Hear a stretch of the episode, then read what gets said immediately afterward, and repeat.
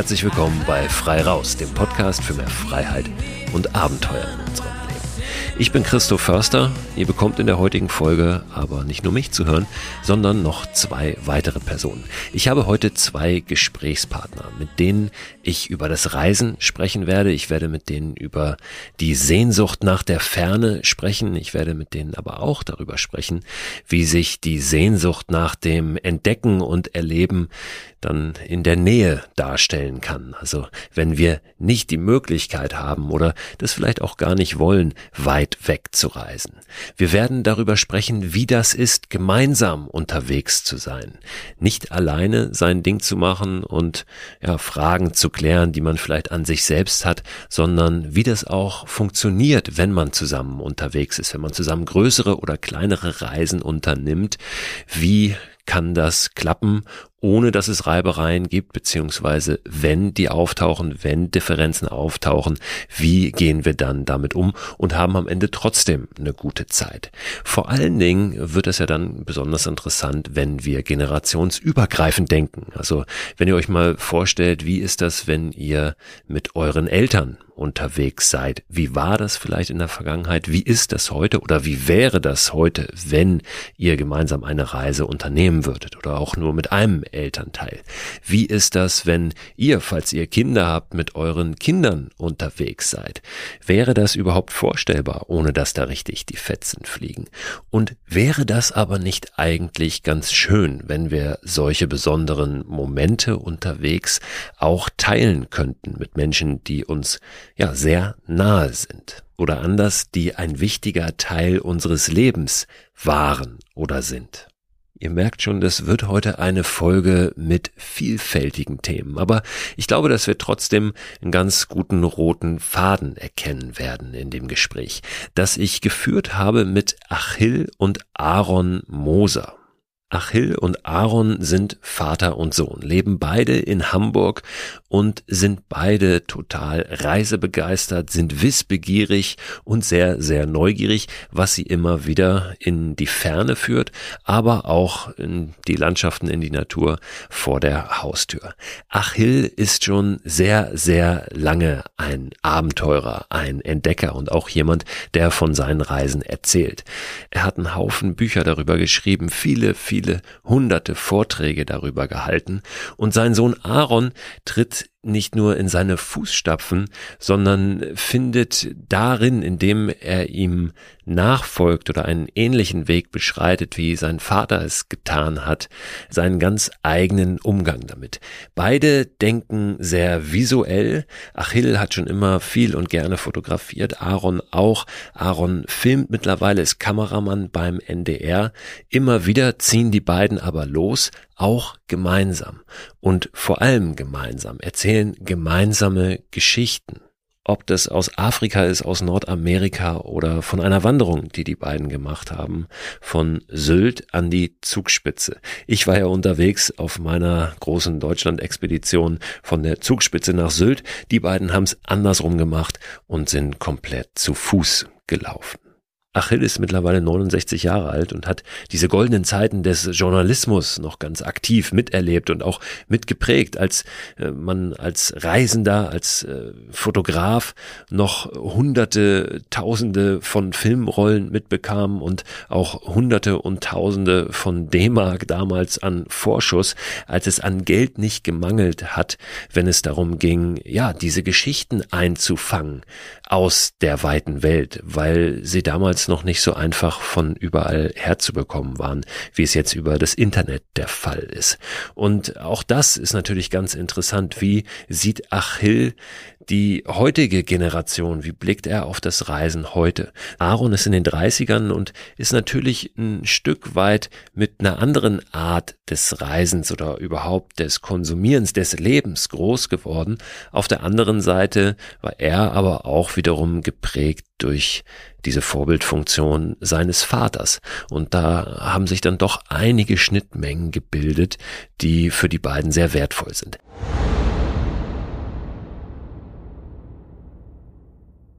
Werbepartner dieser Podcast-Folge ist wieder AG1. Die von WissenschaftlerInnen zusammengestellte Mischung hochwertiger Inhaltsstoffe in Pulverform. Vitamine sind da drin, Mineralstoffe, Bakterienkulturen, Antioxidantien, ein Pilzkomplex und insgesamt mehr als 70 Zutaten aus natürlichen Lebensmitteln. AG1 ist ein grünes Pulver, das ich seit einigen Wochen, Monaten ehrlich gesagt schon, jeden Morgen mir anmische, einfach in ein bisschen Wasser, 300 Milliliter und dann trinke. Gibt mir ein gutes Gefühl, gibt mir Energie und lässt mich gut in den Tag gehen. Und wenn ich es morgens mal vergesse, dann nehme ich es abends und gehe gut ins Bett.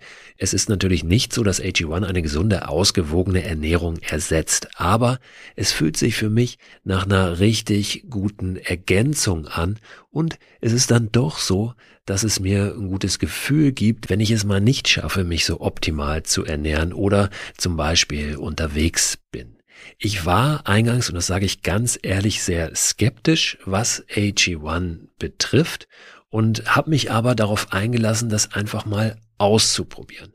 Ich glaube, dass das ganz wichtig ist, mal jenseits aller wissenschaftlichen Studien und Erkenntnisse und Meinungen wirklich zu sagen, ich probiere es mal aus, ob es mich individuell weiterbringt und mir was gibt. Und den Eindruck habe ich wirklich bei AG1, dass ich es lieber trinke jeden Tag, als dass ich es nicht trinke. Wenn ihr das auch ausprobieren möchtet, dann findet ihr alle Infos unter drinkag1.com slash frei raus. Und dort bekommt ihr bei eurer Erstbestellung auch einen gratis Jahresvorrat an Vitamin D3 und K2 sowie fünf Travel Packs gratis dazu. Und diese Travel Packs, die sind wirklich sehr, sehr praktisch, weil ihr mit denen ja, AG1 einfach mitnehmen könnt und da keine große Tüte oder einen großen Behälter braucht, sondern einfach so ein kleines Pack habt. Das könnt ihr tageweise natürlich abzählen für eure nächste Outdoor-Unternehmung. Den Link, den ich gerade genannt habe und weitere Infos zu AG1 findet ihr auch in der Beschreibung dieser Podcast-Folge.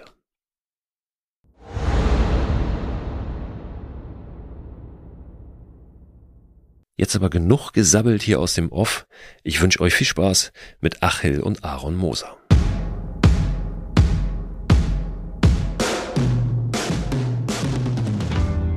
Ihr beiden, ich freue mich sehr, dass ihr da seid. Herzlich willkommen, herzlich willkommen, Achill und Aaron Moser. Hallo. Vielen Dank für die Einladung. Die beiden A's. Ist sicherlich kein Zufall, oder, Achille, dass Aaron Aaron heißt? Mit Doppel-A, also drei A's. Naja, wenn man das eine oder andere Kind bekommt, überlegt man sich ja schon hinsichtlich des Namens was. Und äh, ich fand es immer toll, einen Namen auszuwählen, der auch eine Geschichte beinhaltet. Also äh, Aaron hat ja eben halt auch was mit Religionsgeschichte zu tun. Ich war oft eher in den Wüsten unterwegs, auch in der Wüste Sinai. Und dann beschäftigt man sich zwangsläufig mit den Namen. Und Aaron ist da schon ganz was Spezielles. Nicht nur ein guter, so, so, so ein Mischmasch. Und äh, so wie wir Menschen ja alle mal drauf sind. Wir haben, wir haben äh, gute Eigenschaften, wir haben weniger gute Eigenschaften. Und äh, das muss man für sich selbst immer rauskriegen. Deswegen kam das Aaron und Achill, auch mein Vater war ein großer Fan der griechischen Geschichte und sein großer Held war Achilles. Und äh, insofern äh, musste man zwangsläufig dem Namen ja auch gerecht werden. Achill, wie war das denn, weil du jetzt gerade sogar deinen, deinen Vater auch schon selbst angesprochen hast.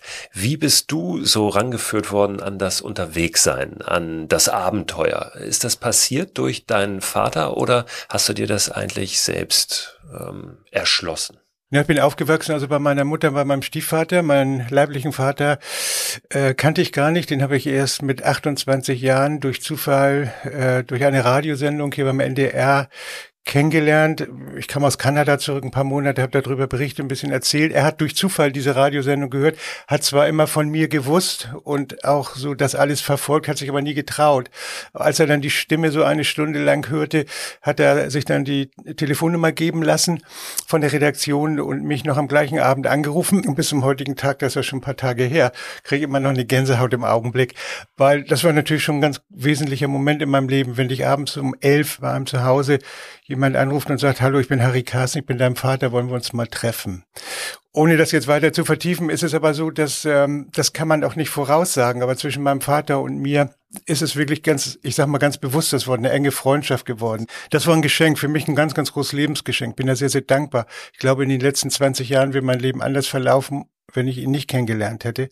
Er ist auch so ein Mutmacher, hat Spaß gehabt an dem, was man selber tut. Er wollte auch gerne immer sowas machen.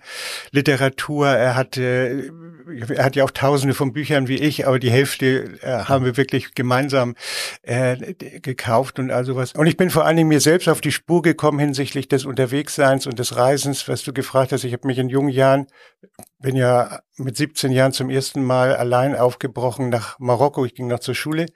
Und danach hat sich das dann so entwickelt. Und ich habe mich immer gefragt, ja, Achil, warum eigentlich? Ich hätte auch ganz was anderes machen können, habe ja auch studiert oder dieses und jenes, aber irgendwas hat mich rausgezogen.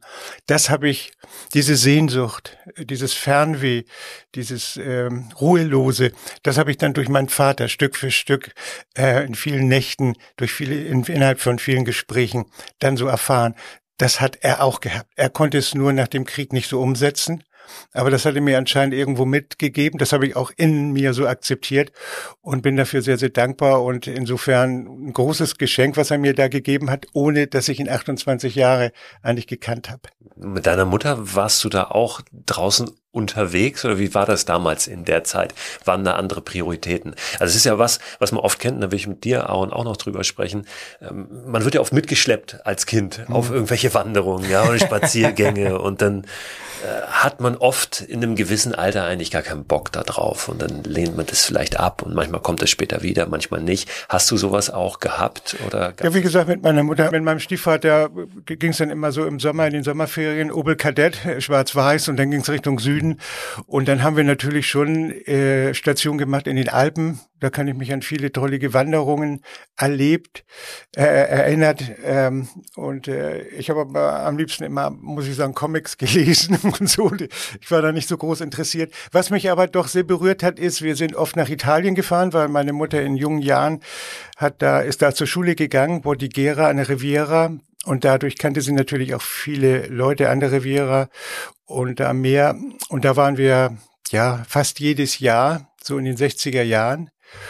Und da habe ich auch viele Menschen kennengelernt. Also ich habe relativ spät zum Beispiel schwimmen gelernt, also von einem Italiener, von einem Taucher. Das sind alles so Begegnungen, die ich auch heute natürlich noch im Kopf habe. Mm, und abgespeichert habe, ähm, die mir dann, ja, ich sag mal, so wenn man mit dem Reisen anfängt in der damaligen Zeit, 60er, 70er Jahre, was also die Begegnungsangst genommen hat. Also es gab ja damals noch Grenzen innerhalb Europas. Meine Mutter konnte auch ein bisschen Italienisch, die das alles super gemanagt mit den Zollbeamten und all sowas. Oder in Frankreich auch und all sowas.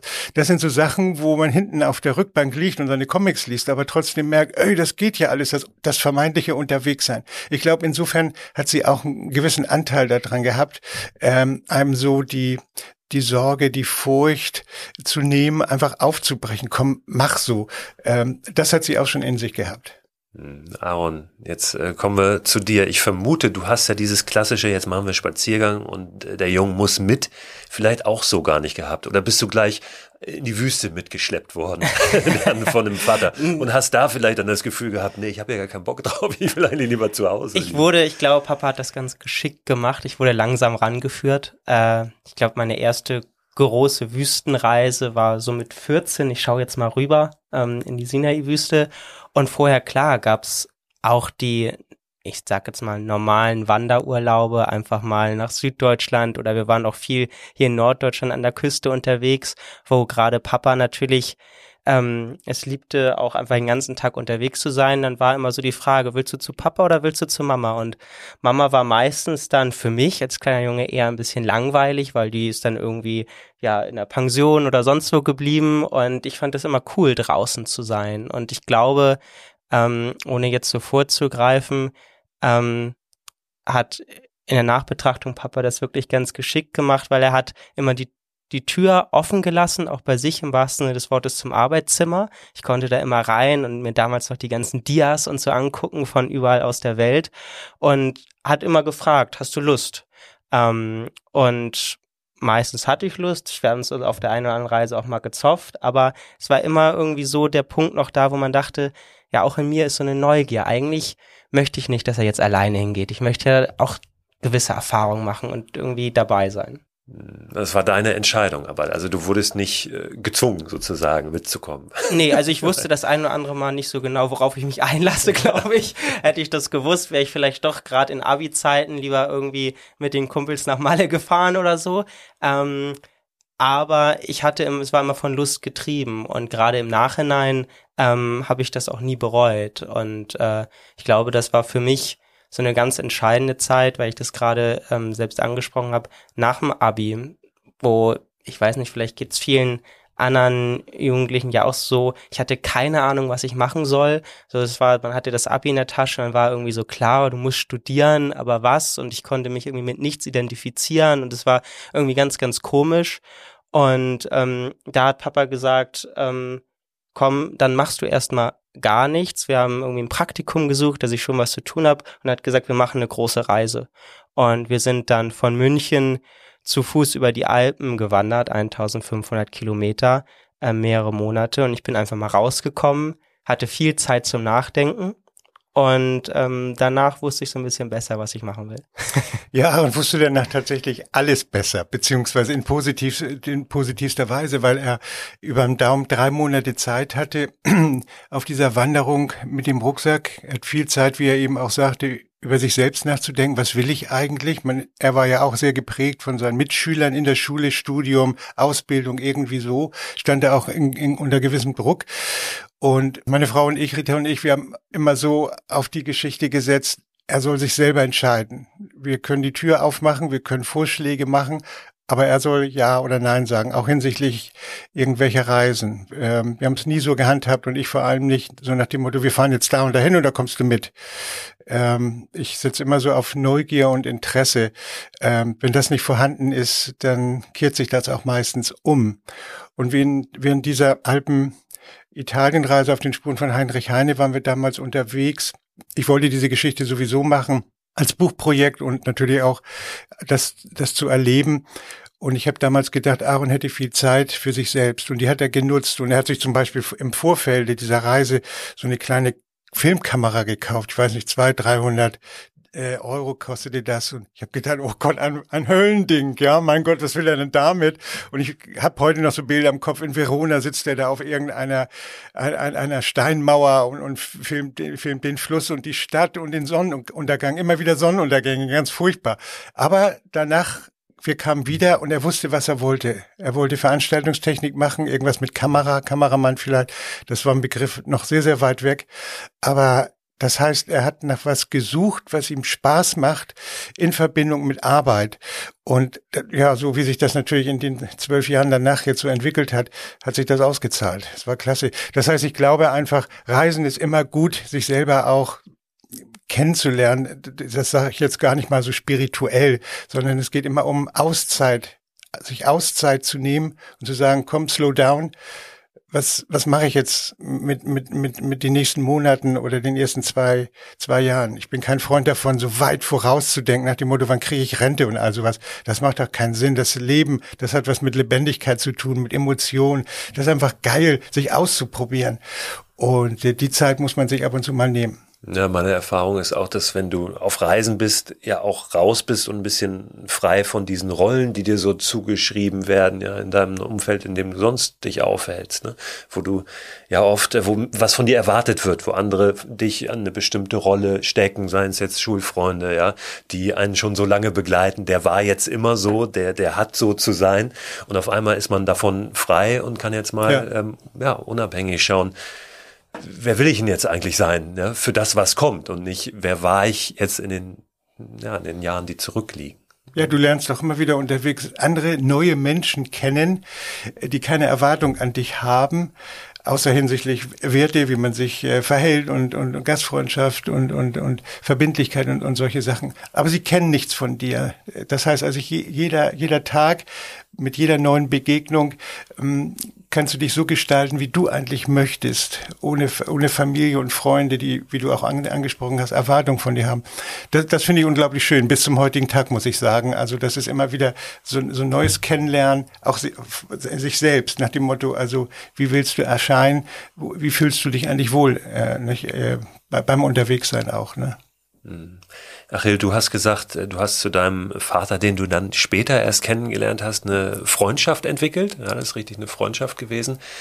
Ähm, Aaron, wie würdest du das sagen? Ähm, heute dein Verhältnis zu deinem Vater, der jetzt hier neben dir sitzt? Interessante Situation. Ne? Ist das auch eine Art, mal kurz rausschicken? Ich habe das tatsächlich überlegt, ob das nicht spannend wäre, wenn ich euch getrennt voneinander zumindest teilweise befrage. Aber ähm, nee, das, ist okay. das ist vielleicht auch ähm, auch interessant zu schauen, wie offen könnt ihr da voreinander und miteinander umgehen. Und auch das ist, wäre ja schon ein, ein Indiz dafür, ob vielleicht eine Beziehung auch eine, eine Art von Freundschaft ist. Also ich kann, ähm, du hattest eben so nach einem Begriff gefragt. Ich kann das gar nicht so betiteln, weil ich glaube schon, dass da sowas wie Freundschaft ist. Wir sind auch Reisepartner, inzwischen ja auch Arbeitskollegen. Ähm, trotzdem, ich sage immer, für mich auch wenn ich inzwischen, oh Gott, über 30 bin, aber Papa bleibt immer Papa. So, also das ist halt so. Und da ist auch irgendwie so ein Gefühl, dass man, glaube ich, nicht bei anderen Menschen haben kann. Jedenfalls für mich ist das so. Und ähm, ich glaube, zu dem Thema offen reden, das mussten wir erst lernen. Das musste ich auch lernen, gerade mein Leben hat sich auch in den letzten Jahren sehr stark verändert. Ich bin selber Vater geworden. Ähm, man steigt selber in so ein Berufsleben ein. Auf einmal reist man nicht nur noch mit, sondern man macht selber Fotos. Man verändert seine Rolle da auch. Da mussten wir auch irgendwie unseren Weg finden. Und ich glaube aber, was wir immer konnten und auch besser noch gelernt haben, wir sagen immer so, sind diese Lagerfeuergespräche. Also ich glaube, da kann jeder vielleicht so sich was im Kopf vorstellen zu Hause oder wir haben das große Glück, dass äh, Papa bei sich zu Hause, wir haben noch einen alten Kamin, da machen wir auch unsere Lagerfeuergespräche oder im Garten. Und damit meine ich, dass man einfach immer wieder, egal gut man vielleicht auch denkt, eine Beziehung zu haben oder zu pflegen, immer wieder eigentlich von Null anfängt. Die ist bei jeder Reise bei uns so, weil jede Reise bringt neue Herausforderungen. Man ist vielleicht auch emotional auf einem anderen Status quo. Und wir können das sehr gut immer wieder das Papier leer zu machen. Das heißt nicht, dass man alles vergisst und alles egal ist. Man hat eine, glaube ich, große emotionale Basis, wo man weiß, deswegen bricht man überhaupt zusammen auf. Man kann sich auf den jeweils anderen verlassen. Das ist sowieso das Wichtigste beim Reisen, dass man weiß, da ist jemand da. Ähm, aber man ist immer offen für neue Erfahrungen. Also es ist nicht, wie man es vielleicht auch kennt vom Alltag, vielleicht auch in einer Beziehung, da finde ich das auch super wichtig man nimmt es nicht für, für selbstverständlich, sondern man muss immer wieder gucken, dass man daran arbeitet. Ähm, und ja, jetzt habe ich gesagt, Beziehungen, aber auch zwischen Vater und Sohn oder in der Familie kann es ja auch diesen Begriff Liebe geben.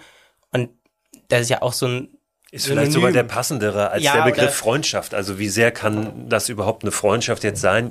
Vielleicht bei dir, Achil, noch eher zu deinem Vater, den du dann nach 28 Jahren erst kennengelernt hast, ähm, der ja für dich nicht diese Vaterrolle so sehr hatte, ne? wie du sie jetzt für, für Aaron hast. Ähm, da ist die Frage, ob man das überhaupt, sollen Eltern überhaupt Freunde sein? Ja, ähm, gerade wenn Kinder noch kleiner sind. Ähm, das ist natürlich immer noch mal ein bisschen was anderes, aber du hast den Begriff Liebe und, und Beziehung ins Spiel gebracht. Wie wir es am Ende betiteln, ist vielleicht auch gar nicht so entscheidend, aber dass da eben jemand ist, auf den man sich verlassen kann und mit dem man tatsächlich auch, ähm, Aaron, du hast es gesagt, immer wieder das, das Blatt leer machen kann.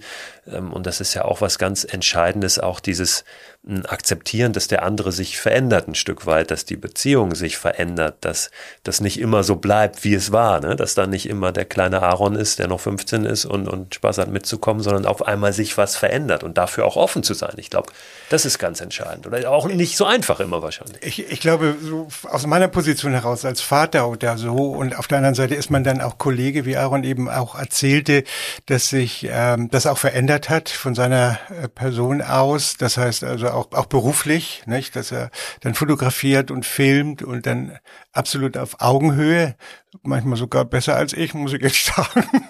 und äh, nein, und das macht ja auch was mit einem. Und dann spielen solche Dinge natürlich, weil ich natürlich früher auch mit anderen Partnern oder Fotografen gereist bin, wo es manchmal nicht so hinhaute.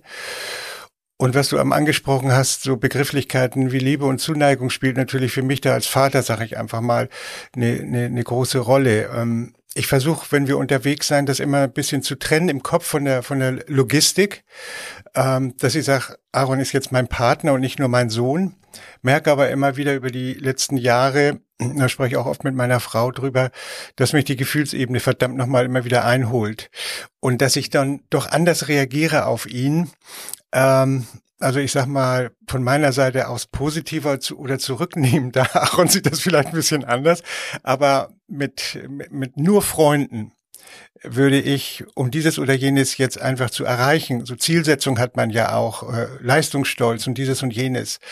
Da war ich früher sehr, sehr viel strenger auch mit anderen, muss mir da auch manche Vorwürfe machen, das ist nun einfach so in der Entwicklung und bei Aaron von Anfang an jetzt besonders, wie sich das in den letzten Jahren entwickelt hat, bin ich da einfach sehr, sehr zurücknehmender. Frag mich natürlich auch bei mir selber, Achille, ist das so richtig, ja? Aber ich finde es einfach toll, wenn man so jemanden auch nicht nur aufwachsen sieht, sondern ja, wie, wie viel Lust und Spaß der beim Unterwegssein hat, was der draus macht. Und das ist schon eine große Freude. Für mich natürlich als Vater insofern ein großes Geschenk, dass sowas über die Jahre möglich geworden ist. Ne? Mhm. Aaron, äh, es ist aber mit Sicherheit nicht immer nur einfach. Das klang auch schon durch, dass ihr da auch eure Reibungspunkte habt. Und das kann ich sehr gut verstehen. Also wenn ich mir vorstelle, ich wäre über mehrere Wochen, Monate mit meinem Vater unterwegs, puh, ähm, gut, das haben wir jetzt nicht so gelernt, haben wir noch nicht so oft gemacht, aber da da wird's schon, äh, also da wäre ich wahrscheinlich nach ein paar Tagen schon an einem Punkt, wo ich dachte, jetzt muss ich mal richtig äh, in mich reingucken und mal schauen, wie wir hier weitermachen. Ähm, wie machst du das? Nimmst, wie nimmst du das überhaupt wahr? Also nimmst du das auch als Herausforderung wahr und ein Stück weit als Arbeit auch an dieser Beziehung, jetzt dieses gemeinsame Unterwegssein?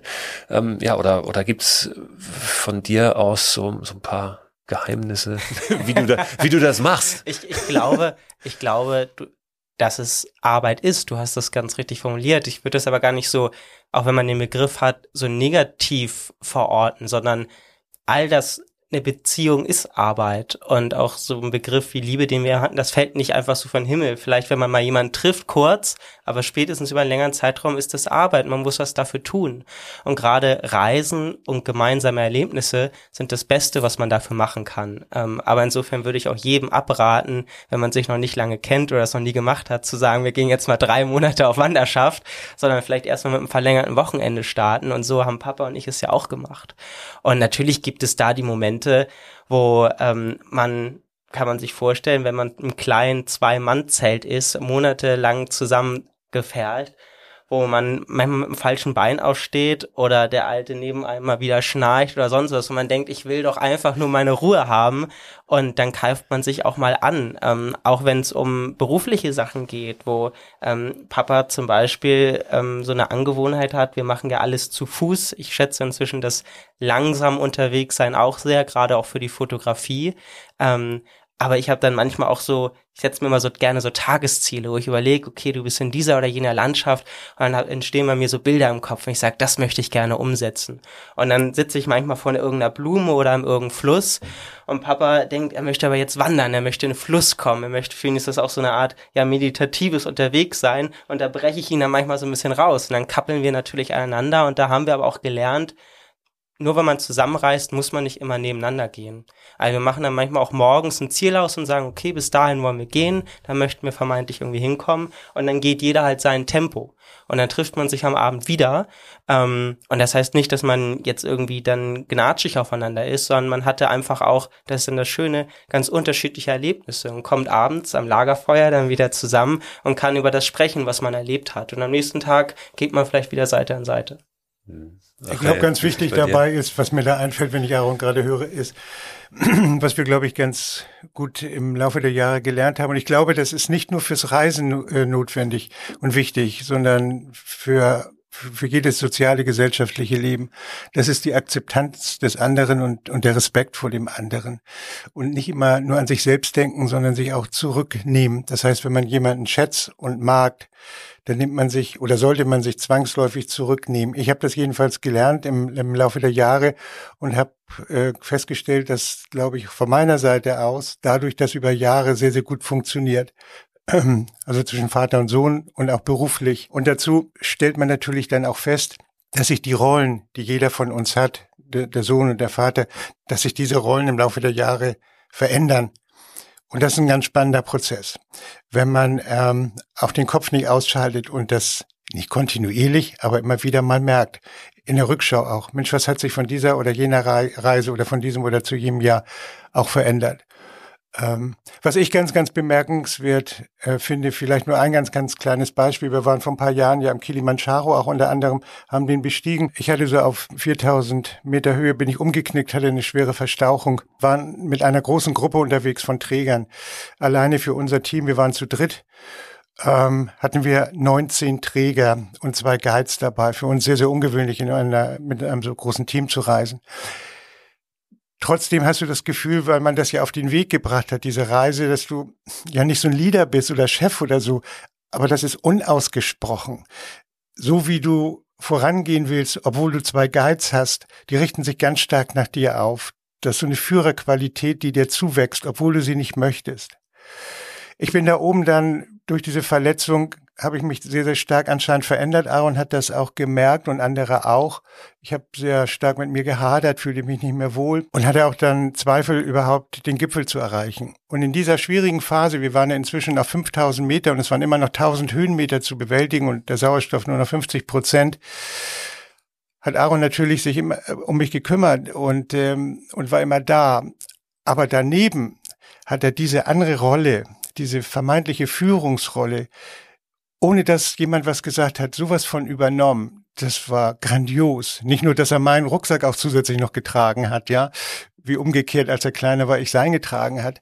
Aber er hat Stück für Stück diese Rolle übernommen, so ne, nach dem Motto, es geht weiter, macht euch keine Sorgen. Irgendwie kriegen wir das hin oder es wäre eine Entscheidung gefällt und die Entscheidung fällt nicht Papa, die fällt ich dann. Das ist okay ohne anmaßend zu sein, sondern Stück für Stück auf eine wunderbare, ja, empathische Art und Weise, die auch alle unsere Träger äh, mit unterstützt haben. Und das, finde ich, ist so ein wunderbares Rollenspiel, wo man jetzt im, im, im Buch oder im Kinofilm nicht oft darüber berichtet. Das sind so die ganz kleinen persönlichen Geschichten. Aber wo man merkt, wow, das ist eigentlich so persönlich ganz großes Erlebniskino innerhalb der Familie auch. Wie einer so, so wächst in eine Rolle, die er vielleicht gar nicht haben will, aber die, der kann das, der macht das.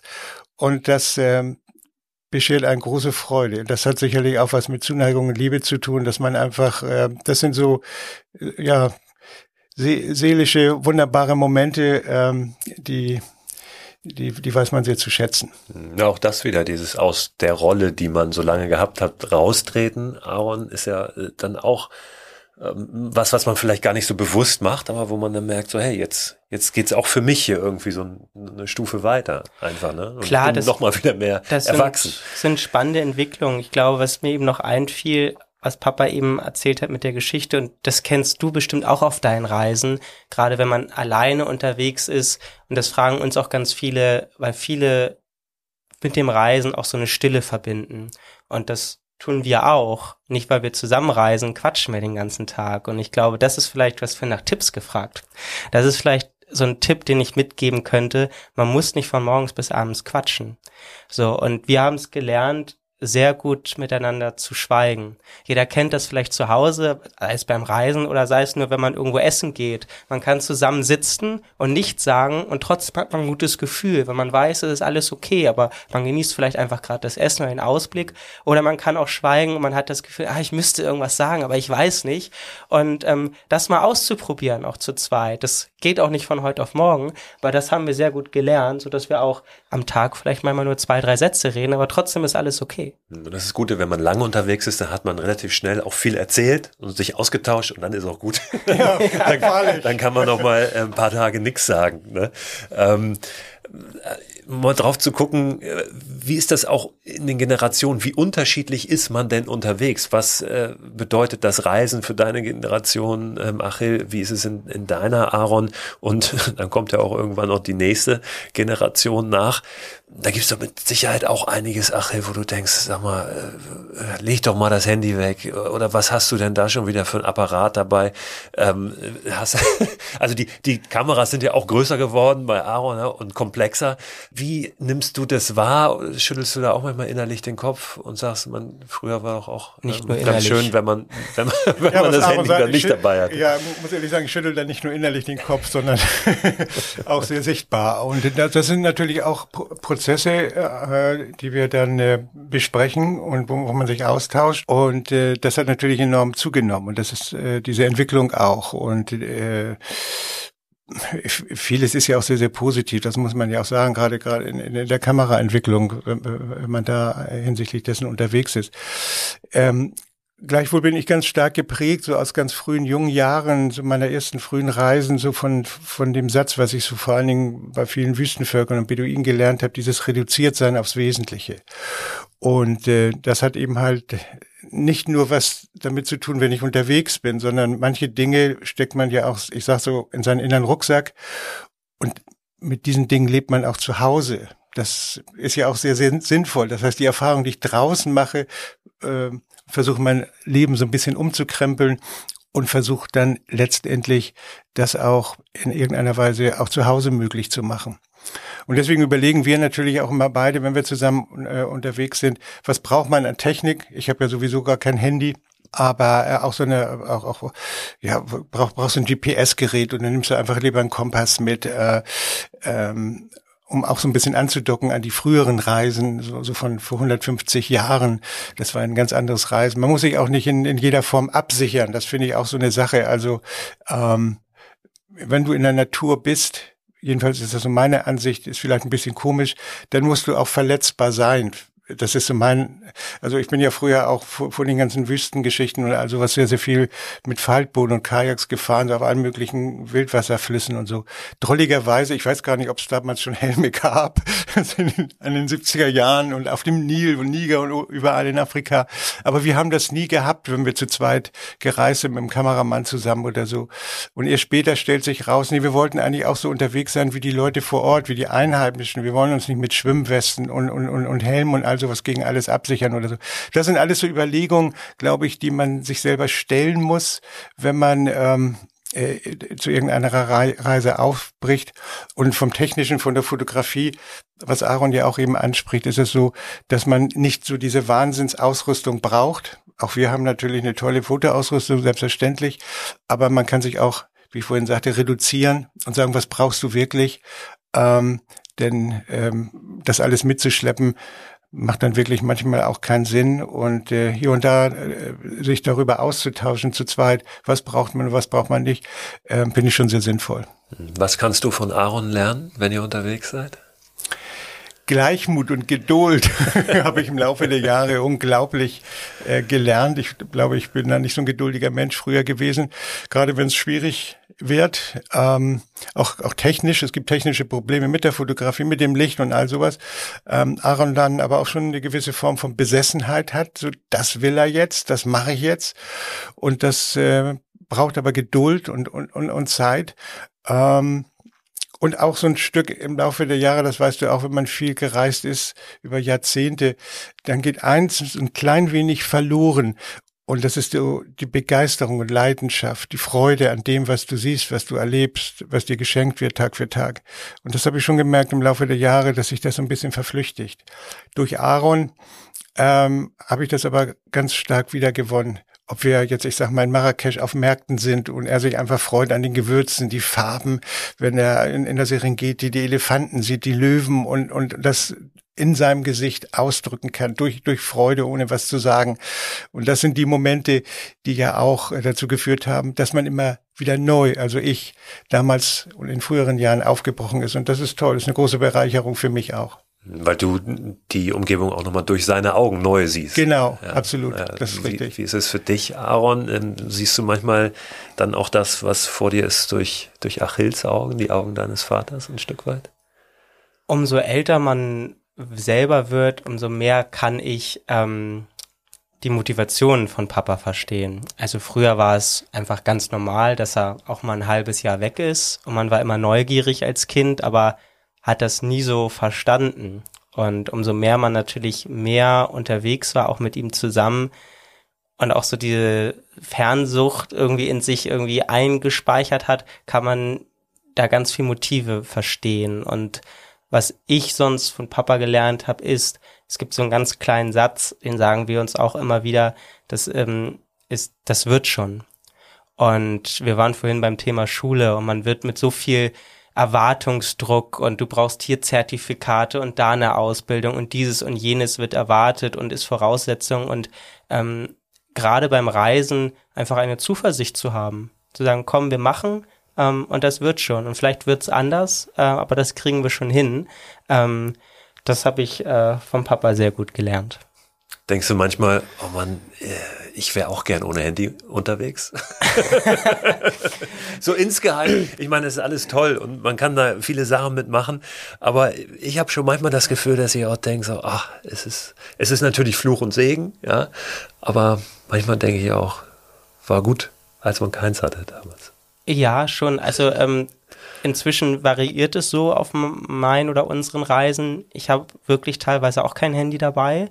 Ähm, worauf ich nicht verzichten kann, ist, ähm, ich habe immer noch wirklich sagt auch jetzt absichtlich diesen alten Begriff MP3-Player noch mit einer Batterie, weil es ja auch schwierig irgendwie man auf Reisen ist mit Strom, Akkus. Dann habe ich ein paar Batterien dabei, dass ich die wechseln kann. Das heißt, ich habe kein Problem mit Aufladen, weil die Kameras haben immer schon Akkus, der, den Strom, den man mal kriegt, der ist dann dafür. Und ich genieße das sehr, ähm, auch beim Wandern Musik zu hören ähm, oder Hörbücher. Ich bin unglaublicher Hörbuchfan und kann dann auch so echt ja in Fantasy-Welten wirklich eintauchen beim Hören und beim Wandern. Und das ist was, worauf ich nicht verzichten möchte. Das Handy, das kann gut zu Hause bleiben. Kann ich zum Beispiel nicht. Ich habe das versucht, äh, Musik oder Hörbücher, Podcasts irgendwie zu hören, wenn ich unterwegs bin. Funktioniert nicht. Geht das bei dir, Achel? Ab und zu mal. Ich denke gerade so an diese technische Entwicklung und an diese Generationsfrage, was sich da so verändert hat. Also äh, ich weiß, in den 70er Jahren, wir sind auf dem Niger äh, im Faltboot unterwegs, kurz vor Timbuktu und also die Sonne, was weiß ich, über 40 Grad und äh, Michael, Kameramann und, und ich äh, mitten auf diesem riesigen Fluss und haben in der Mitte so ein ganz klein, kleines Tonbandgerät und hören Pink Floyd. ja, unglaublich. Und da hat sich das, dann kam, ne, was, was, was kam da? Der, der, der CD-Player, CD-Player dann MP3-Player und, und, und all diese Geschichte, Handy kannst du hören und all sowas. Das hat sich natürlich unglaublich entwickelt. Ich, ich glaube, es ist ganz, ganz wichtig, dass man sich da nicht von abhängig macht. Und das ist natürlich so, dass wir hier in unserer Gesellschaft oder äh, Ordnung oder in, in, in, in, in Leben in der Großstadt oder so ähm, einfach das Gefühl haben, viele Menschen, sie, sind, sie werden, sie werden darauf angewiesen, das ist der einzige Kontakt zur Außenwelt und so. Und in früheren Jahren, es gab es gar nicht. Man war ganz anders aufgestellt. Ich genieße es aber trotzdem ab und zu, wenn man natürlich länger unterwegs ist. Nicht, nicht auf, auf kurzen Reisen, aber wenn man Monate unterwegs ist und ich sitze irgendwo auf einer auf einer Sanddüne in der Sahara oder so ähm, und habe mein Kamel dabei, das auch das Gepäck trägt und so, dann hat man ja auch dann dann vielleicht einen, ähm, einen CD-Player oder MP3-Player dabei und dann hört man schon diese eine oder andere Musik, ähm, die einen sehr sehr gut tat. Äh, äh, ja und ob das kann Rock-Pop sein, das kann Klassik sein, je nach Stimmungslage oder so. Also das tut mir manchmal auch ganz gut, mich so in gewisse Sphären zu versetzen. Jetzt warst du ja sehr, sehr viel in der weiten Welt unterwegs. Ja, hast, hast ganz viel gesehen. Warum hat es so lange gebraucht, dass du so eine große Reise mal in Deutschland gemacht hast? Weil ihr seid ja auch komplett einmal durch Deutschland gewandert. Von Sylt, vom nördlichsten Punkt Deutschlands bis zur Zugspitze. Ähm, war das so lange nicht auf, auf deiner inneren Landkarte drauf? Hat es sich so sehr in die Ferne gezogen? Weil liegt ja eigentlich nahe, näher im wahrsten Sinne des Wortes, dass wenn man ähm, jung ist und sagt, ich will jetzt entdecken, ich will los, dass man da erstmal vor der Haustür guckt. Aber vielleicht auch nicht. Ne? Also das ist immer ganz interessant, jetzt mal diesen, diesen Spannungsbogen dazwischen mal, mal sich anzuschauen, finde ich. Nein, ich glaube so, bei mir war die Begegnungsneugier, anderes kennenzulernen, Fremdes zu sehen, äh, einfach so entscheidend auch, was einen auch so ein bisschen aus Deutschland rausgetrieben hat, um, um Exotisches kennenzulernen, Menschen, Tiere, Landschaften, Städte, all sowas. Und ich glaube, hinsichtlich dieser Deutschlandtour war es einfach so, dass irgendwann die Zeit dafür reif war, so innerlich. Ich kann das gar nicht anders ausdrücken. Ähm, wir sind ja auch dann durch die Veranstaltungen und Vorträge, die wir machen, Multivisionsshows, relativ viel in Deutschland unterwegs. Das sind aber dann immer nur so Blitzlichter. Dann bist du mal in dieser Stadt, morgen in der und so geht es so weiter. Und dann kriegst du nur einen kurzen Eindruck. Aber irgendwie hat sich dann bei mir auch so ein bisschen ähm, der Wunsch entwickelt, ach, eigentlich möchtest du auch mal mehr sehen, weil dahinter neben diesen Städten war immer wunderbare Natur auch, ähm, die man dann vielleicht einfach mal ein bisschen besser kennenlernen wollte. Und insofern kam so die Idee, mh, dass man einfach äh, gemeinsam drüber sprach und wir überlegt haben, Mensch, was kann man machen? Und dann einfach von Süden nach Norden, so durch Deutschland, um einfach auch, ähm, ja, auch vielleicht Menschen kennenzulernen. Wir leben ja auch in einer sehr politischen Zeit. Und äh, das ist uns ab und zu dann schon in den unterschiedlichen Städten aufgefallen bei Vorträgen, wenn man auch über anderes als über Reisen spricht. Und das einfach nochmal so zu erfahren, auch in kleineren Städten, in abgelegeneren Regionen, wie ticken die Menschen da einfach. Und das war schon sehr spannend, muss ich sagen.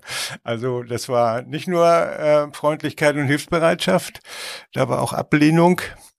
Ich will nicht sagen Feindlichkeit, aber auf alle Fälle ist man zurückgekommen. Es ist Heimat, zweifelsohne auch ein Begriff, mit dem ich vorher nicht so richtig was anfangen konnte. Aber dieses Land ist wirklich fremdartig und ähm, ja, hat bietet so alles, was man gar nicht so glaubt. Bist du trotzdem warm geworden mit der Heimat? oder wärmer geworden, als du es vielleicht vorher warst? Ja, absolut. Also ich äh, habe sowieso das ja immer sehr, sehr genossen, wenn man von längeren Reisen ähm, dann nach Hause zurückkam. Also ich mochte oder nach wie vor mag ich gerne dieses Pendeln zwischen den Welten, hört sich vielleicht komisch an. Das heißt also, wenn ich hier in Hamburg äh, dann auch zurückgekehrt bin, so und in der Familie mit meiner Frau und so und ich bin auch ein großer Kaffeetrinker in den Cafés und wir gerne, gerne, gehen gerne ins, ins Kino, Lesungen, also in die Oper. Ich bin großer Ballettfan, ja. Denkt man immer gar nicht oder so. Das heißt, all das, was die Großstadt auch bietet, das nutzen wir auch. Ich habe ja auch kein Auto, insofern mache ich alles mit dem Fahrrad und äh, genieße auch die Alster, den Park, den Stadtpark und all sowas. Also das, ich bin wirklich so ein Nutzer dessen, was die Großstadt bietet. Insofern war natürlich auch die Neugier sehr groß innerhalb dieses Landes Deutschland was sie auch viel durchgemacht hat, auch innerhalb der letzten 30 Jahren nach, nach, der, nach dem Mauerfall. Und auch das sind einfach Begegnungen, äh, auf die wir da stießen, hm, was wir toll war. Also dieses Land wird ja eben halt von uns Menschen bestimmt und die sind sehr, sehr unterschiedlich. Und da einfach mal so am Stammtisch in unterschiedlichen Kneipen zwischen Schleswig-Holstein und Bayern zu sitzen und einfach nur zu lauschen äh, beim Wurstteller, das ist schon sehr, sehr spannend. Und ähm, Deswegen finde ich aber schon, hat sich das Gefühl verdichtet, so ein Stück Heimat zu haben. So ist so mein Land, trotz vieler Dialekte von Süden nach Norden und umgekehrt. Mm, aber es war auch ein positives, wohliges Gefühl, trotz vieler fremdartiger Eindrücke. Aaron, äh, wie war diese Reise so für dich? Auch, auch du hast jetzt nicht mit 17 gleich gesagt, ich entdecke mal mein eigenes Land. Ist ein Stück weit vielleicht auch ganz normal, ja, dass man in einem äh, jungen, erwachsenen Alter erstmal das Gefühl hat, ich will hier äh, raus, ich will richtig äh, was erleben, ich will, will ausbrechen und jenseits der Grenzen mal schauen. Aber äh, auch bei dir hat es ja dann irgendwann diesen Prozess gegeben, nochmal zu gucken, ja, wie, wie ist es eigentlich? Vor der Haustür, vor der Nase? Oder warst vielleicht du am Ende sogar der, der gesagt hat, hier Papa, jetzt warst du so lange unterwegs, lass doch mal, lass doch, lass doch mal gucken, was wir in Deutschland haben. Was für mich ganz entscheidend war, war dieses, ähm, und ich sag jetzt bewusst so, obwohl ich es nicht mag, ist dieses ähm, Ost-West-Deutschland, was ich eigentlich nicht kenne. Ich bin 91 geboren und man kennt es aus der Schule. Es war dann immer wieder Thema in den Nachrichten. Und nach wie vor tue ich mich sehr schwer mit dem Begriff, weil wir sind auch dann bei unserer Wanderung am Grünen Band, also die ehemalige innerdeutsche Grenze lang gewandert, ja auch absurd, dass eigentlich diese Sperrzone heute ja ein blühendes Biotop ist mit ganz tollen Naturlandschaften. Und ähm, für mich gibt es nur dieses eine Deutschland, die eine Heimat. Und es gibt zwar ganz viele politische Unterschiede nach wie vor noch, was, was schade ist, aber allein durch diese Begrifflichkeit, die immer aufgemacht wird, wird da irgendwie so ein Spalt gezogen, den ich nicht nachvollziehen kann. Und darum ging es mir auch so ein bisschen, das Land kennenzulernen und das, was man irgendwie aus den Schulbüchern gelernt hat, vielleicht mal zu sehen. Es gibt ja auch völlig absurd viele Stücke der Mauer, wo heutzutage, das sind dann so nennt mal Open-Air-Museen, ähm, wo die Mauer gepflegt wird, also repariert wird als Mahnmal und auch mit den Leuten ins Gespräch zu kommen. Ich kann mich zum Beispiel an ein Gespräch erinnern, wo ein älterer Herr uns an einem See ich weiß gar nicht mehr genau, ich glaube, es war irgendwo an der Grenze zu Thüringen angesprochen hat, was wir denn machen, weil wir irgendwie auch mit unseren Kameras und Rucksäcken da standen und dann kommt man so ins Gespräch ähm, und der auf einmal sein ganzes Leben vor uns ausgeschüttet hat ähm, und auch meinte, damals für ihn wäre der Mauerfall ganz schlimm gewesen. Ne? Der war höherrangiger ähm, ja, Kommandant, war Militär, hatte eine ganz andere Perspektive und brach da vor mir in Tränen aus und ich wusste gar nicht, was ich jetzt mit dieser ganzen Emotion machen soll. Aber das sind irgendwie so, ja, Momente, du merkst, ich werde auch gerade nachdenklich, ich möchte ihm gar nicht so eine Wertung geben, aber die einem ja die Geschichtsbücher nochmal anders einordnen. Und ähm, auch klar machen, es gibt halt nicht nur diese Schwarz und Weiß. Und ähm, das war, war auch einfach toll und spannend an dieser Deutschlandreise. Und auch Motivation aufzubrechen. Das muss ich auch sagen, was Aaron gerade erzählt, so ein kleines Beispiel. Das Unterwegssein in Deutschland zu Fuß mit dem Rucksack. Du erlebst unglaubliche Geschichten und Geschichte, beides. Ohne jetzt so literaturbesessen zu sein und alles lesen und aufschnappen zu wollen. Sondern wenn man so mit so einer unbefleckten Platte im Kopf einfach losgeht. Äh, es ist einfach so, dass du als Reisender auch andere Menschen brauchst. Du kommst ins Gespräch und wie Aaron auch eben schon äh, gesagt hat, äh, und viele Menschen öffnen sich relativ rasch mit ihren Geschichten, mit ihren Lebensgeschichten. Und die sind nicht nur lustig, die sind auch, wie, viele auch unserer Familiengeschichten, auch trau traurig, bedrückend, beklemmt, aber man kriegt so ein Verständnis dafür.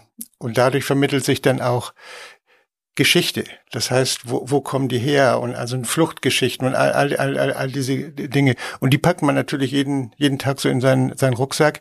Ähm, und die begleiten uns dann auch.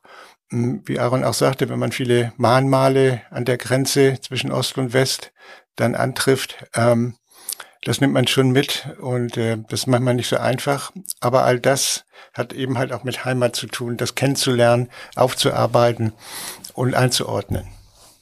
Gab es Landschaften, die euch begeistert und überrascht haben? Also auch hier in der Heimat. Man kennt natürlich, man hat die Alpen irgendwie vor Augen, man hat den Nordseestrand, so, aber dazwischen liegt ja noch sehr, sehr viel. Gab es da was, wo ihr gedacht habt, so hoppala, was, was ist das denn hier? Ich glaube, ähm, es gibt unglaublich viel, was nur wichtig ist. Und ich glaube, das war auch ein Grund, weshalb Papa oder wir beide bisher nicht so in Deutschland unterwegs waren. Man nimmt das, was man kennt, immer so als selbstverständlich und als nicht besonders da. Und wenn man jetzt war in diesem Jahr auch wieder in Marokko in der Sahara und dann sieht man da, ich sag's jetzt mal bewusst ganz flach, ganz viel Sand bis zum Horizont und das empfindet man auf einmal als traumhaft schön. Und wenn man den Menschen aber da erzählen würde, ihr habt jetzt irgendwie Fichten oder Buchenwald bis zum Horizont, die würden austicken. Ja, und wir denken immer, das ist ja so ganz normal. Und ähm, das habe ich bei der Reise gelernt, auch fotografisch sich nichts als gegeben hinzunehmen, sondern immer auch da wieder zu probieren, das Blatt leer zu machen und zu gucken, hey, was sehe ich eigentlich? Ist das schön? Wie empfinde ich das? Ähm, und sei es jetzt knackgrüne Wiesen, die Elbtalaue, eine wunderschöne Region, wo wir lang gewandert sind. In Thüringen der Hainich äh, der älteste Buchenwald Deutschlands. Das sind einfach, salopp gesagt, coole Landschaften. Und nur weil wir es so kennen, weil wir vielleicht oft auch irgendwie daran vorbeifahren, nehmen wir das gar nicht mehr so als das wahr. Und das ist eigentlich schade. Und da kann ich jedem nur raten, ja, ein bisschen mit offenen Augen mal zu gucken und so zu überlegen, hey, was haben wir hier eigentlich wirklich für coole Landschaften vor der Haustür? Ja, wo Aaron so einiges aufzählt, fällt mir auch gerade ein. Ich bin großer Harz-Fan geworden, trotz aller Baumschäden, die man besonders auf der Westseite natürlich feststellt. Aber die Ostseite des Harzes, wow, ganz großes Bilderkino, muss ich sagen.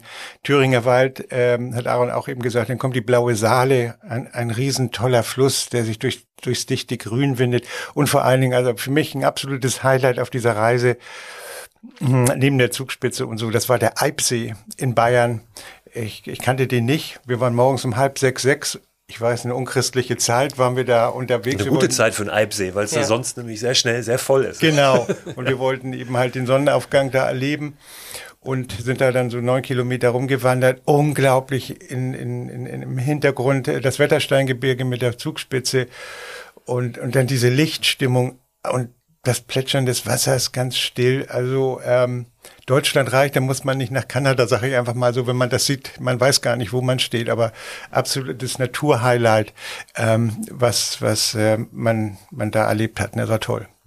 Glaubst du, dass, ähm, weil Aaron das gerade ein bisschen angesprochen hat, auch ähm, vielleicht die, die eigene Landschaft äh, in der Heimat mal zu sehen durch die Augen eines Menschen, der oder die äh, vielleicht an einem anderen Ort der Welt lebt? Glaubst du, dass dir diese Erfahrung, die du in der Welt gesammelt hast, vielleicht auch das hm, erleichtert oder dir dabei hilft, diese Landschaften, die wir hier haben, in Deutschland haben, vielleicht auch durch die Augen all der Menschen zu sehen, die du äh, in der weiten Welt schon, schon getroffen hast. Ja, mit Sicherheit. Man weiß dann plötzlich auch sehr, sehr viel mehr zu schätzen, was hier eigentlich auch vor Ort zu sehen ist, ne? was, was dieses Land auch, ich sag mal so landschaftsmäßig zu bieten hat ähm, weil viele, viele Menschen über Jahre und Jahrzehnte, mit denen man ja auch viel Zeit verbracht hat, sag ich mal in Afrika, Asien, Amerika oder so, die hat man ja auch im Kopf, die nimmt man ja mit sich, äh, deren Gespräche, deren Gesichter.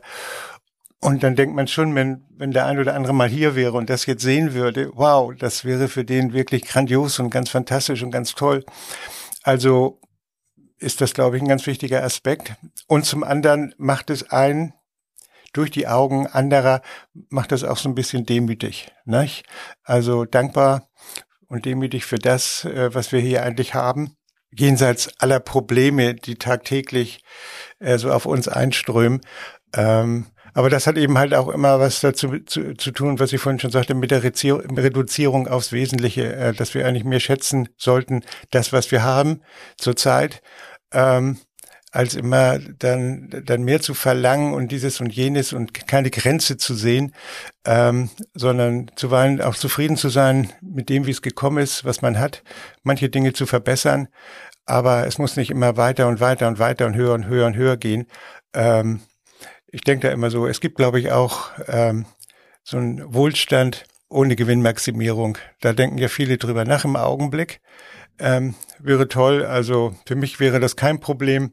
Ich muss nicht mehr darüber nachdenken. Ich kriege das so wunderbar hin und ich würde es toll finden, wenn andere Menschen dementsprechend dem auch folgen könnten. Ihr bedient ja dennoch auch immer wieder diese Sehnsucht nach der Ferne, ne, nach der Weite, mit dem Fotos, mit den Bildern, den Geschichten, äh, die er zeigt und ähm, ja den Menschen nahe bringt. Auch jetzt dann wieder mit eurem neuen Programm, ja, wo es ja viel um diese Sehnsucht geht, um die Ferne auch.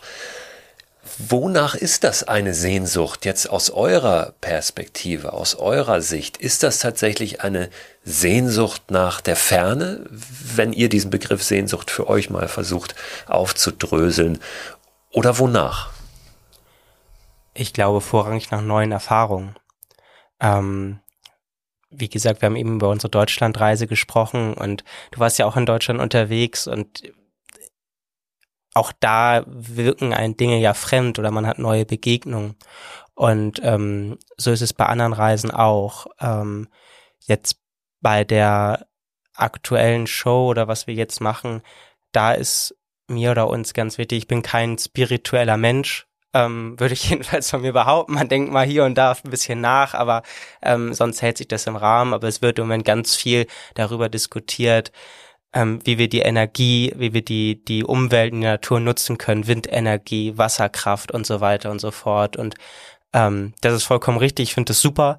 Ähm, aber was wir dabei nicht vergessen können, ähm, ich klaue den Satz jetzt einfach mal, weil den hat Papa eigentlich mal zu mir gesagt, wir brauchen die Natur halt nicht nur als ökonomischen Faktor, sondern auch für unsere Seele. Seele ist jetzt so ein spiritueller Begriff, ich möchte das gar nicht einordnen, aber ich glaube, jeder weiß, was damit gemeint ist. Und dieses Erleben großer Naturlandschaften, sei es in Deutschland wahnsinnig alte Buchenwälder, sei es in der in Marokko die größte Sandwüste der Welt oder in Thailand ähm, ein tropischer Regenwald, was wir probieren so zusammenzutragen, das macht was mit einem. Das ähm, ja, schau, jetzt haben wir kein Video. Ich muss automatisch anfangen zu grinsen, wenn diese Bilder in mir aufsteigen. Ähm, das begeistert, das emotionalisiert. Und ich glaube, darum geht es, neue Erfahrungen zu machen und anhand von Emotionen sich selbst kennenzulernen und einfach das Leben bunter und reicher zu machen. Dazu kommt noch, du sprachst eben den Begriff Sehnsucht an. Und ich glaube, dass die Sehnsucht so ein Gefühlsriese in uns allen ist, unabhängig vom Reisen. Wir haben alle Sehnsucht nach irgendetwas, nach Gegenständen, nach Gefühlen, auch nach Weite. Und ähm, zuweilen denke ich einfach, dass es toll ist und eine gute Geschichte ist, glaube ich, wenn sich diese Sehnsucht in uns ausbreitet und wir auch ihr, dem, ihr den Raum geben, den sie braucht. Und das, wie gesagt, kann ganz unterschiedlich sein. Das können Sehnsüchte sein, die, die bei uns hier in der Stadt, äh, in der Familie stattfinden, oder eine Sehnsucht nach, nach einem Strand, nach einem Wald oder so. Ähm, ich bin aber kein Freund davon, dass man die Sehnsucht so einschließt und wegdrückt. Ich weiß nur eins, dass mit absoluter Sicherheit dieser Gefühlsriese Sehnsucht uns bis zum Tod immer begleiten wird. Das ist nicht so, das ist mal da und dann ist es weg. Seltsamerweise ist das was in uns, das uns das ganze Leben lang begleitet. Was uns ja auch immer wieder antreibt. Ja. Ne? Die, die, Portugiesen haben ja da ganz schön so ein, also eigentlich so, so ein bisschen positiv oder so ein Lebensgefühl daraus gemacht, ja, mit der Saudade. Das, das ja. ist ja richtig das, was, ähm, ja, was, was, äh, da im Leben drin ist und, und so mitschwingt, so ein bisschen immer dieses leicht melancholische, aber trotzdem dann so lebensfrohe, weil es ja auch immer wieder einen, einen antreibt und wenn man Sehnsüchte hat, dann hat ja auch was mit Hoffnung zu tun, ne? Sehnsucht, Hoffnung. Absolut. Und ich glaube, wir, wir kennen ja auch Begrifflichkeiten und, und, Worte. Wenn wir es mit Reisen in Verbindung bringen, wie Timbuktu, Samarkand, Marrakesch, Sansibar. Das sind ja Worte, die sehr sehnsuchtsträchtig sind. Und trotzdem, wenn du dann mal da warst, merkst du, na, so viel ne, Sehnsucht äh, bietet dieser Ort oder diese Stadt eigentlich gar nicht. Aber es macht schon im Vorfelde diese Vorfreude, ohne vielleicht dahin reisen zu wollen oder zu können, ähm, das macht was mit uns. Und das finde ich, äh, fand ich auch als junger Mensch immer sehr bemerkenswert. Es aber auch nochmal interessant drauf zu schauen, weil viele ja dann immer denken, ja, wenn ich da mal bin, dann ist alles besser. Ja, ja. Äh, ist es am Ende ja auch nicht. Ähm, und deswegen diese Sehnsucht nach der Ferne ähm, zu haben, ich glaube, das ist was ganz Natürliches. Aber ich finde immer ganz spannend, mal zu schauen, was, hm, deswegen habe ich die Frage gestellt, was bedeutet eigentlich Sehnsucht oder wonach eine Sehnsucht oder wie können wir vielleicht das, was wir so in der Ferne uns erhoffen oder erwarten, mal loslösen von diesem in der Ferne, dass es da irgendwie in der Ferne ist, sondern wie können wir das vielleicht auch als ein Kriterium runterbrechen, was wir vielleicht äh, vor der Haustür finden. Also was ist das, was vielleicht auch dann die Ferne so spannend macht, das Reisen so spannend macht? Ist es dieses Offensein, neugierig sein, frei von irgendwelchen zugeschriebenen Rollen? Ist es, sind es die Begegnungen mit den Menschen? Wie, wie, wie würdet ihr das nochmal so so greifen? Also was, was macht das wirklich aus, diese Faszination? Vielleicht ist es auch für dich jetzt was anderes, Papa, aber mir ist es getrieben. Das hat natürlich mit Ferne zu tun. dass ähm, ich weiß gar nicht mehr von welchem Künstler das ist, aber irgendwie in der Schulzeiten gab ich ein Lied, das war damals mein Lieblingslied, da hat ein, ähm, der Songwriter immer gesungen, I want to see everything. Und ich glaube, das war damals auf eine Liebe bezogen, mit Erfahrungen, er machen wollte, aber irgendwie habe ich das auf die Welt bezogen bei mir. Und da ist irgendwie so dieser, dieser Gedanke gereift, unsere Welt ist so schön. Ich weiß, dass es Utopie ist und ich habe das Glück, klopf Holz, dass ich noch ein paar Jahre vor mir habe, ähm, aber man kann es natürlich gar nicht schaffen. Aber für mich ist es so ein Ziel, ich möchte einfach ganz viel von dieser wunderbaren Welt sehen und erleben. Und die ist so unterschiedlich. Und das kann hier vor der Haustür sein, mit offenen Augen durch Deutschland zu wandern. Auch nur weil wir jetzt einmal durch Deutschland gewandert sind, kennt man ja nicht alles. Da gibt's noch ganz, ganz viel zu entdecken. Oder halt ganz andere Landschaftsregionen, Menschen, Kulturen. Ähm, da einfach Erfahrungen zu machen und an denen auch zu wachsen, reicher zu werden. Und ich glaube, das ist immer so auch das Ping-Pong-Spiel, neue Dinge kennenzulernen und zu sehen, wie reagiert man selber darauf? Was mache ich damit? Was macht das mit mir? Und daran irgendwie ja so ein Prozess, so ein Weg zu haben. Ja, ich glaube, mir fällt da gerade ein, Aaron spricht da von so einem Musiker, von so, von so einem Liedtext, da fällt mir ein anderer ein, ich glaube, es ist Rob Thomas, Little Wonders, ähm, hat ein wunderschönes Lied mal gemacht oder so. Und das bringt mich auch gedanklich auf so eine Spur. Diese kleinen Wunder, die kann man vor der Haustür hier erleben, innerhalb der Familie, im Freundeskreis und so völlig, völlig einsichtig und klar. Ähm, aber ich glaube, jeder für sich selber muss dann auch so rauskriegen, was ist für mich wichtig, was beseelt mich.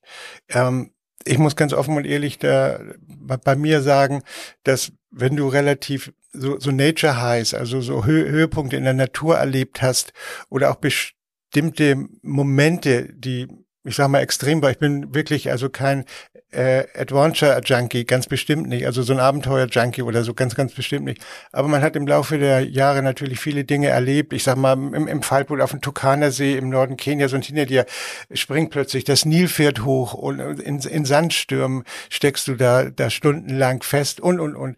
Also sehr extreme Situationen.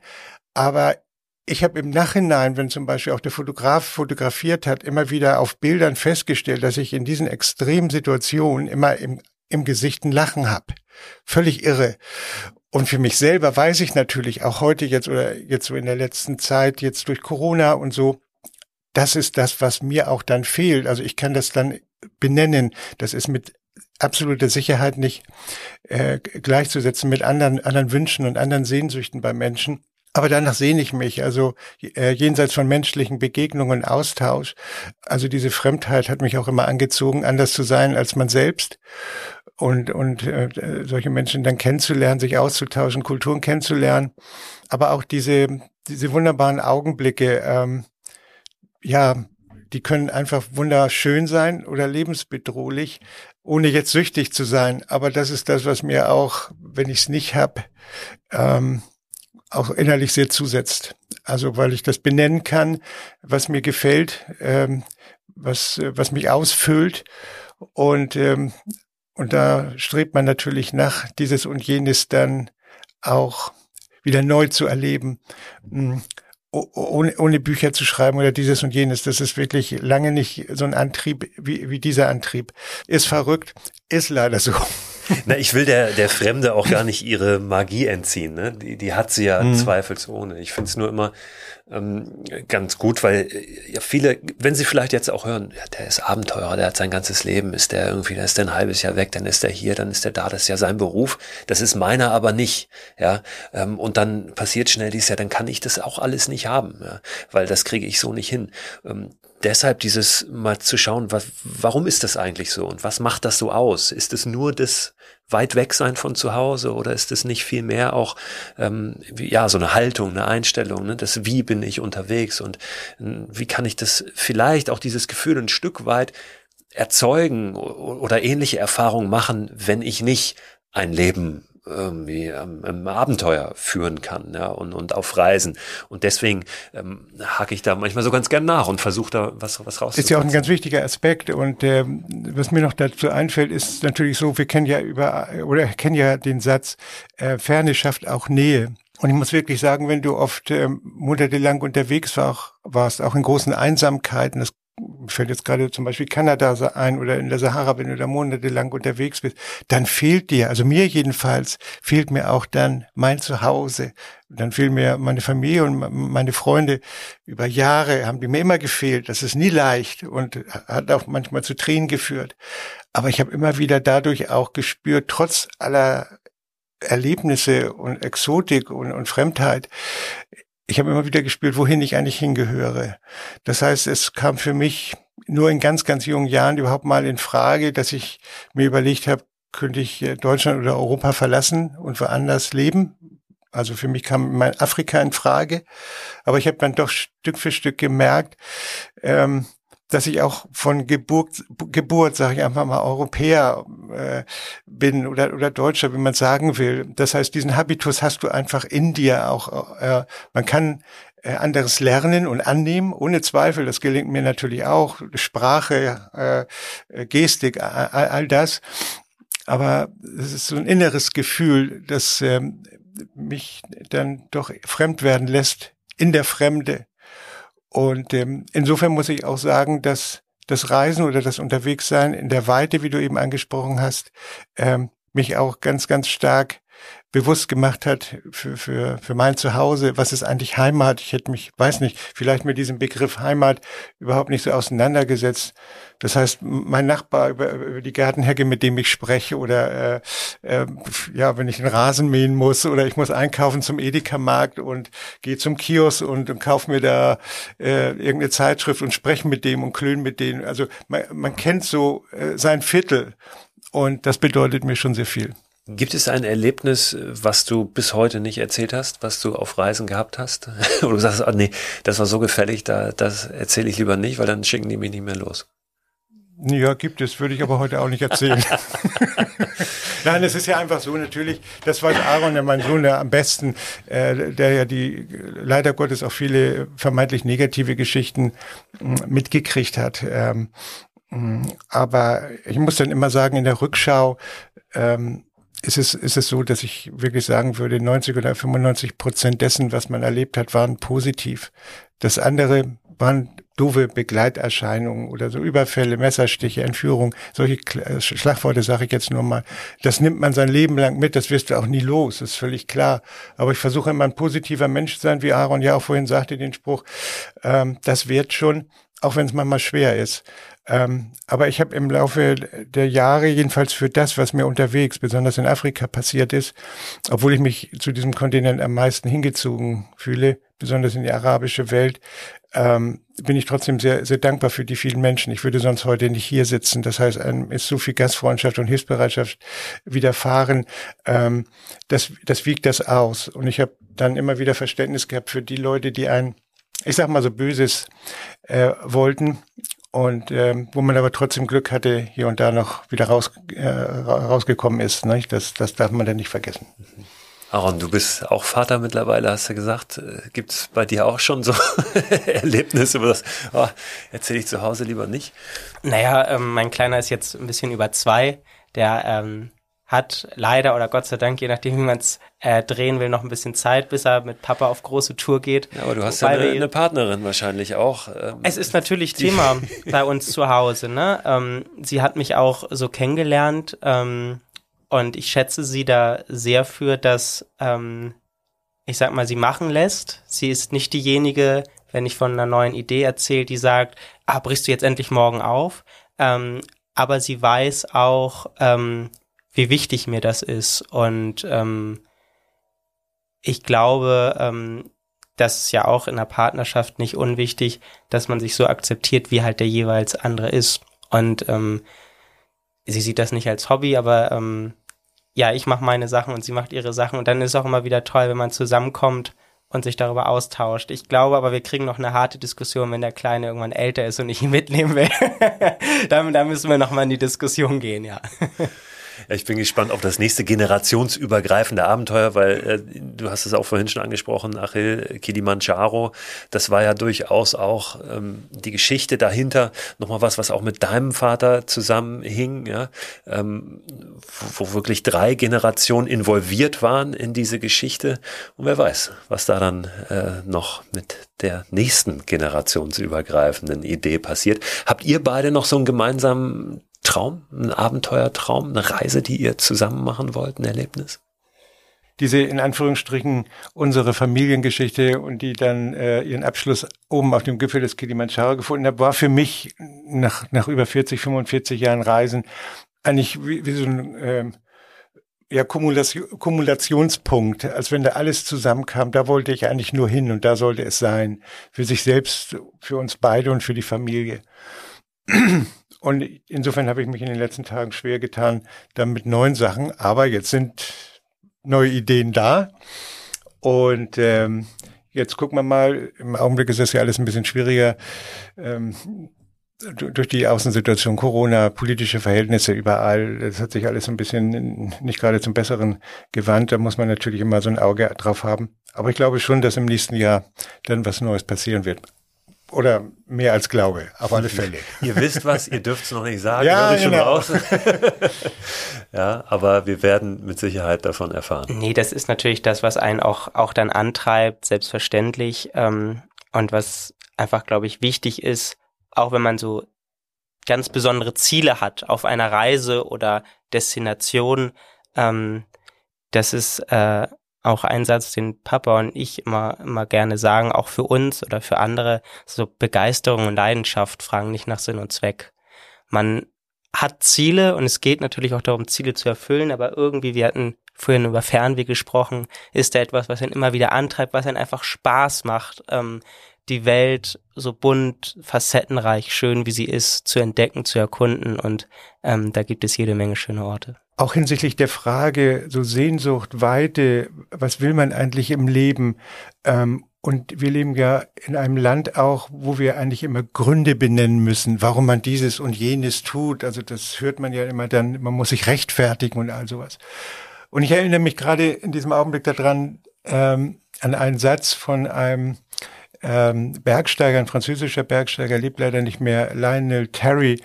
Das hat mich sehr geprägt. Diesen Satz habe ich äh, mein ganzes Leben so mitgenommen. Und er hat mal gesagt, hinsichtlich solcher Fragestellung in einer Welt der Zwecke und des Nutzens muss der Mensch auch an die Eroberung des Unnützen glauben können. Und das hat viel mit Begeisterung und Leidenschaft und Spaß und Freude zu tun. Das heißt, also wenn wir irgendwas machen, müssen wir nicht immer unserer Familie, Freunden und allen drumherum Gründe dafür nennen, sondern irgendwie ist da was. Möglicherweise diese vorhin angesprochene Sehnsucht, dieses Fernweh. Und da gibt es keinen Grund für, außer es zu tun. Ich danke euch, wenn das kein schönes Schlusswort ist, oder? Sehr gerne, danke dir. Vielen Dank, äh, dass ihr da wart. Vielen Dank für die Einblicke und auch Achil, ganz besonders an dich. Du hattest heute Morgen schon einen Termin mit deiner Steuerberaterin, dass du hier so gut durchgehalten hast. Ja. Und äh, ich wünsche dir alles Gute, auch dafür. Ja. Vielen, vielen Dank, ja toll. Dass da was Vernünftiges bei rauskommt und natürlich euch viel Freude auf allen, auf allen Abenteuern, auf allen Reisen, die dann noch warten und dir auch. Ja, überhaupt bei allem, was ja. da noch so kommt. Danke. Danke.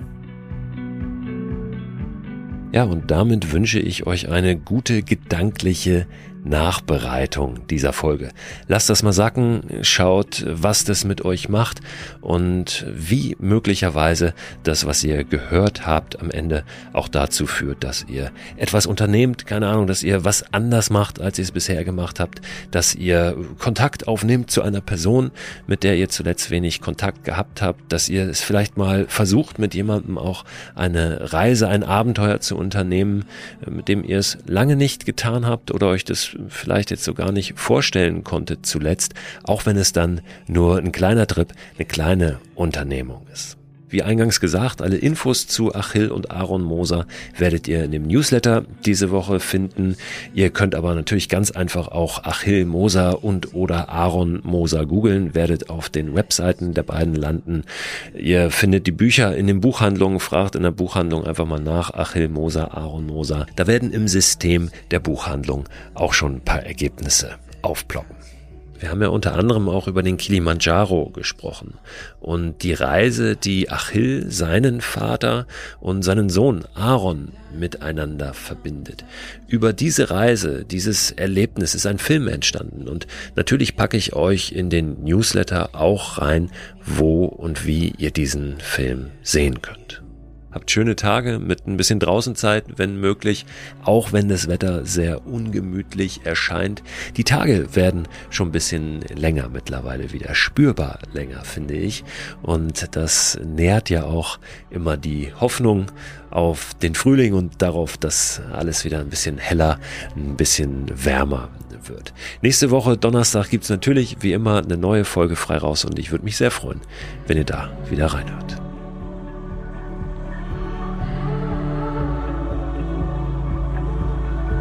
Use my